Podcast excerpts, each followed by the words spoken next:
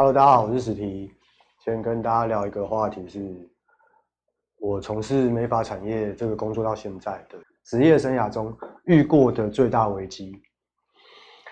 这个主题，我想应该不太会有设计师会去跟客人聊，有的话可能也是讲一些没有那么严重的事情啦。我自己印象中遇过最大条的事情大概有三次。我从事这个工作，从我十九岁高职毕业后到现在，大概我想一下，十八年的时间，我入行十八年的，遇到的第一个危机是我入行的第一个礼拜，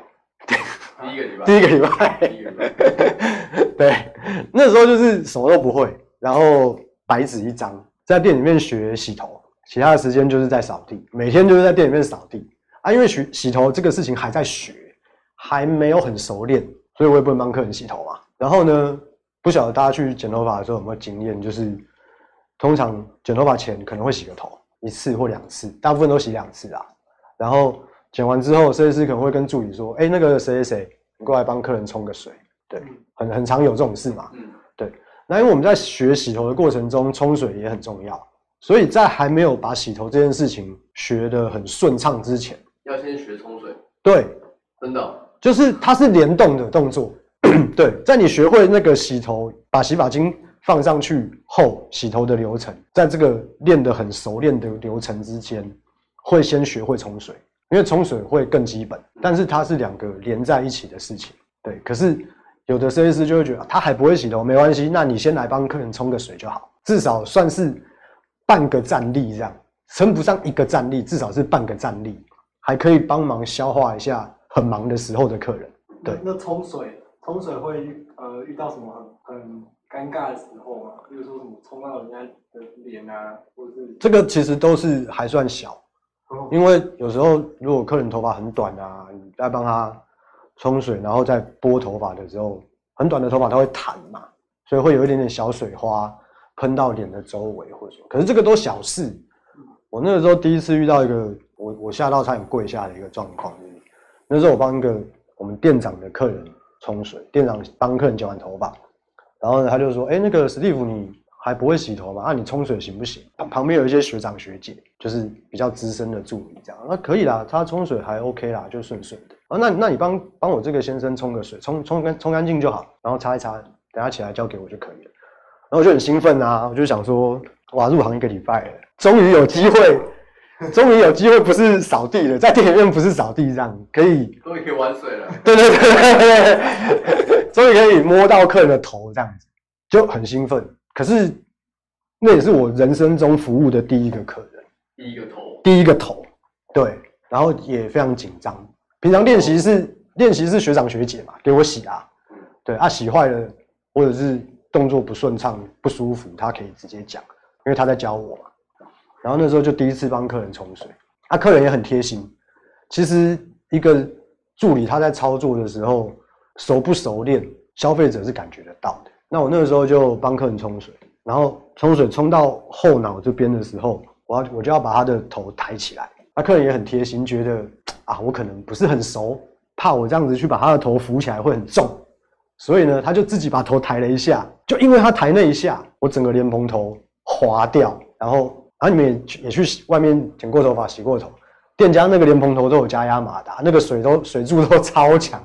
我手就这样拿着莲蓬头，然后我待在那边，突然愣住一秒钟，因为滑掉了，我傻眼。那整个莲蓬头跟那个 喷泉一样，真的玩水，真的玩水了。那整个莲蓬头喷泉一样，在那边往上呢，哇，大爆发，我傻眼。然后客人也躺在那边，然后那个水这样冲上去落下，弄到他整个脸、胸口到肚子，整片全部都是湿的。哇，已经气死，然后啊，我一下子突然傻掉，不知道该怎么办，我又来不及，我只想说啊，对，我要赶快把水往下转，不要让它一直往上冲。然后其实最好是压住，这样转下来。然后我那个时候又很慌，我就那个水柱就你就想象一下，现在这边有一根水柱，然后我就直接这样转下来，它整个水花就这样甩一圈，然后就不止客人啊，还有旁边的学长啊、学姐啊，也被稍微的波及到这样。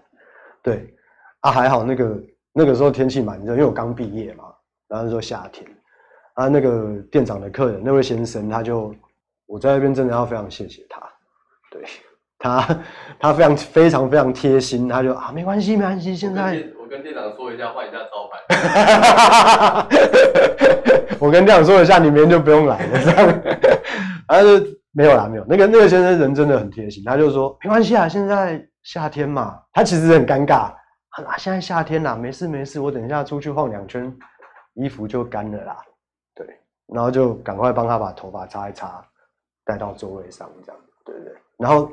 也还好，店长没有骂我，因为他觉得叫我帮客人冲水，终究是他的决定。所以他也没有完全把这个事情怪到我身上。可是那个是我第一次，就是遇到一个，就是我我觉得非常非常严重的大事。对当时的我来说，我觉得很可怕啦。然后也是第一次意识到，就是当一个操作者技术不纯熟的时候，即便只是洗头冲水这样一个小动作，会让客人带来多大的影响，会对客人带来多大的影响。对，那还好是客人不计较。还好是夏天，还好他可能家就住附近，他回家换个衣服就算了。他如果是天气比较冷，又不是先生，如果是小姐怎么办？所以其实后来就有一点点在反思这件事情，我会觉得说技术的纯熟度其实真的是非常重要。然后遇到第二次的状况是我刚升设计师不久，有一天我在帮客人剪头发，那那时候我在剪他耳朵周围这一圈的一个小。对对呃，我们不知道怎么讲，就是耳耳朵周围的发际线要把它修干净。然后我那时候拿打薄刀，就帮他把这边的一些杂毛修掉，这样。对，结果手动的太快，耳朵耳朵掉掉掉一半 没有啦，没有没有没有没有，结果我手动的太快，然后不小心打薄刀的那个刀口去咬到他的耳骨这边，然后因为打薄刀它的刀。它的刀刃的构造跟一般剪刀又不一样，所以它咬下去的那个瞬间是，如果再大一点，我就直接帮他在那边打一个耳洞。然后因为它的那个刀头，它两两片刀刃的设计又不一样，一边是锯齿状，一边是平面，所以那个咬下去的那一瞬间，它的刀口虽然很利，但是不是一条线，它是一个有点像一个七字形这样一个角度。对，在耳骨这边，它的那个伤口是一个角度，所以。因为它的刀口虽然很干净、很利落，但是它不是一个直线的刀口，所以止血变得非常花时间。然后我那当下就赶快拿卫生纸啊，那边压压半天，因为压了两分钟，想说不是啊，小小一个洞，为什么止血两分钟，它血还在流？对，傻眼，然后吓到嘴唇发白，这样，还是赶赶快跟客人道歉。对，我必须在那边讲，就是我真的非常对不起那位先生，又又是一位先生。也非常谢谢这位先生没有告我，因为对对对，这个事情其实可大可小啦。嗯，对，那也谢谢这位先生当时没有没有做任何我们讲说法律追诉或什么。对对对对对，然后也谢谢他接受我的道歉，这样。对，所以今天是忏悔日。对对，今天是在这边跟跟这两位先生做一个对对对，虽然我都不记得他们的名字，因为真的是隔太久。至少都十，至少都十几年以上，就是，但我还是要跟这两位先说谢谢，然后对不起这样子。然后第三第三个状况，我觉得比较有趣，那个我不觉得是我的问题，对，但是的确是发生了一个，就是我我不知道该怎么处理的状态。那个时候我退伍一阵子了，然后在西门町的一家店家服务这样。那天来了一位女学生，应该是高中生吧，还是大学生，我不知道。她跟她男朋友一起来，然后她那天要烫头发。那我们就拿了大概两三本发型杂志在那边讨论他喜欢的发型，对，然后呢就也讨论好了哦，翻翻很久，光讨论大概就花了二十分钟，就是确认他要什么发型这样，然后哎刘刘海用这张图片的刘海他喜不喜欢？哎好，这张图片可以，然后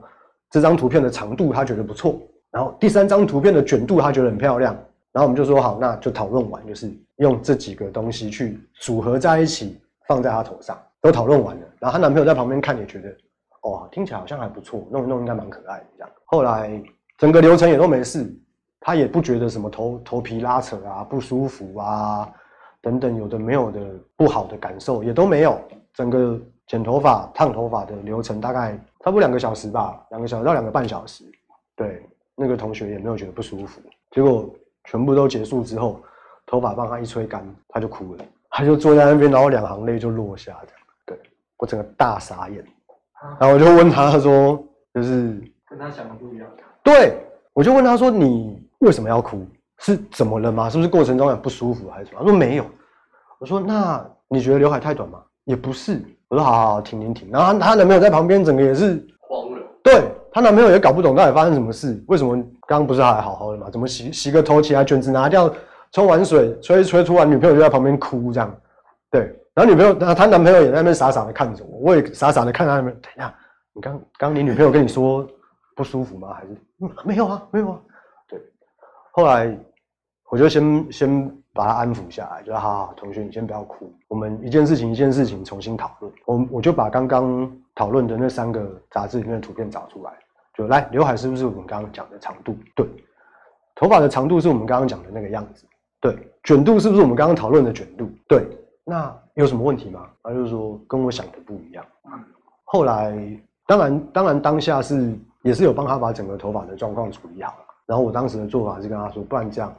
可能是因为你之前没有烫过头发，一直都是直发的状态，不习惯看到自己头发突然变卷。你先回去适应一下，大约一周的时间。如果一周内有任何的问题，或者你真的后悔，你不喜欢这个卷法了，你来找我。我帮你剃光。对，